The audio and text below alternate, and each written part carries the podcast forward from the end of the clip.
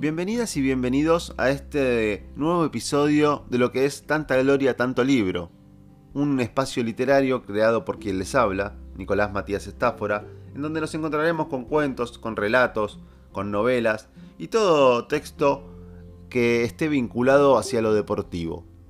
En esta ocasión, para este segundo episodio, les traigo un relato de mi autoría, llamado La C de campeones y la B de bienvenidos, y dice de la siguiente manera. Transcurría el domingo 12 de mayo de 2019, un día hermoso de otoño en el cual partí en el tren a mi querida ciudad de Quilmes. La adrenalina se mezclaba con la fe y la ilusión, con ese no sé qué de querer que sea el final del día para estar festejando que mi amado club, argentino de Quilmes, se jugaba el todo por el todo. Tras 15 años de ausencia en la primera B metropolitana, los criollos y las criollas teníamos ese pálpito de lo que un año antes había sido frustración y tristeza en la final, este año se nos iba a dar.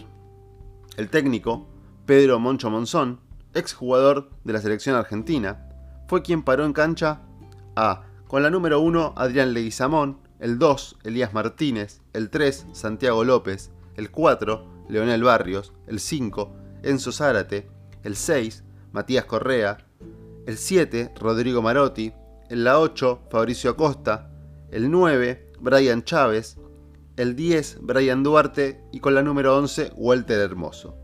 Un 11 que quedará metido en nuestras memorias por siempre. Ya con los equipos en la cancha, los cánticos y los aplausos empezaron a bajar desde la popular, desde donde no dejaba de mirar al cielo, diciéndole, abuelo, se nos da, hoy mirá que se nos da, al 9 alguna le tiene que quedar. Comenzaron los primeros 45 y la visita, Victoriano Arenas, era más que el local. Los rostros nos cambiaban de mal a peor. No podíamos creer lo que nos estaba pasando. No nos tenían acorralados. Ya en el, en el entretiempo, la popular era desolación y el aire se cortaba solo. Desde la platea no se emitía sonido alguno. Parecía estar cada uno en su mundo, pero no.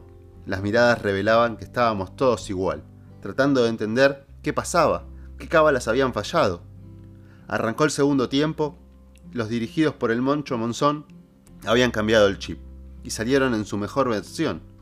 Las caras empezaban a cambiar, volví a mirar al cielo y le dije, tranqui abuelo, el tanque Chávez nos va a salvar como lo hizo en varias ocasiones durante todo el campeonato. Los centros empezaron a llegar y ahí fue cuando la suerte estuvo de mi lado y del lado del goleador de 28 años que había llegado hace un año y desde ahí que el mate no paraba de marcar.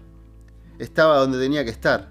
El centro de Leo Barrios fue perfecto a la cabeza de Chávez quien definió cruzado al palo izquierdo del arquero, donde ya no pudo hacer nada, y la popular, que estaba a sus espaldas, gritó el gol del campeonato.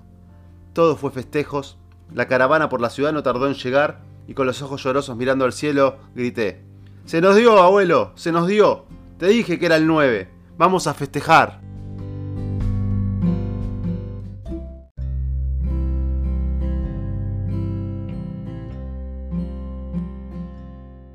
Espero que lo hayan disfrutado al igual que yo y que nos volvamos a encontrar en el próximo episodio. Ya saben, pueden seguirme en las redes que figuran aquí abajo en la descripción de cada podcast.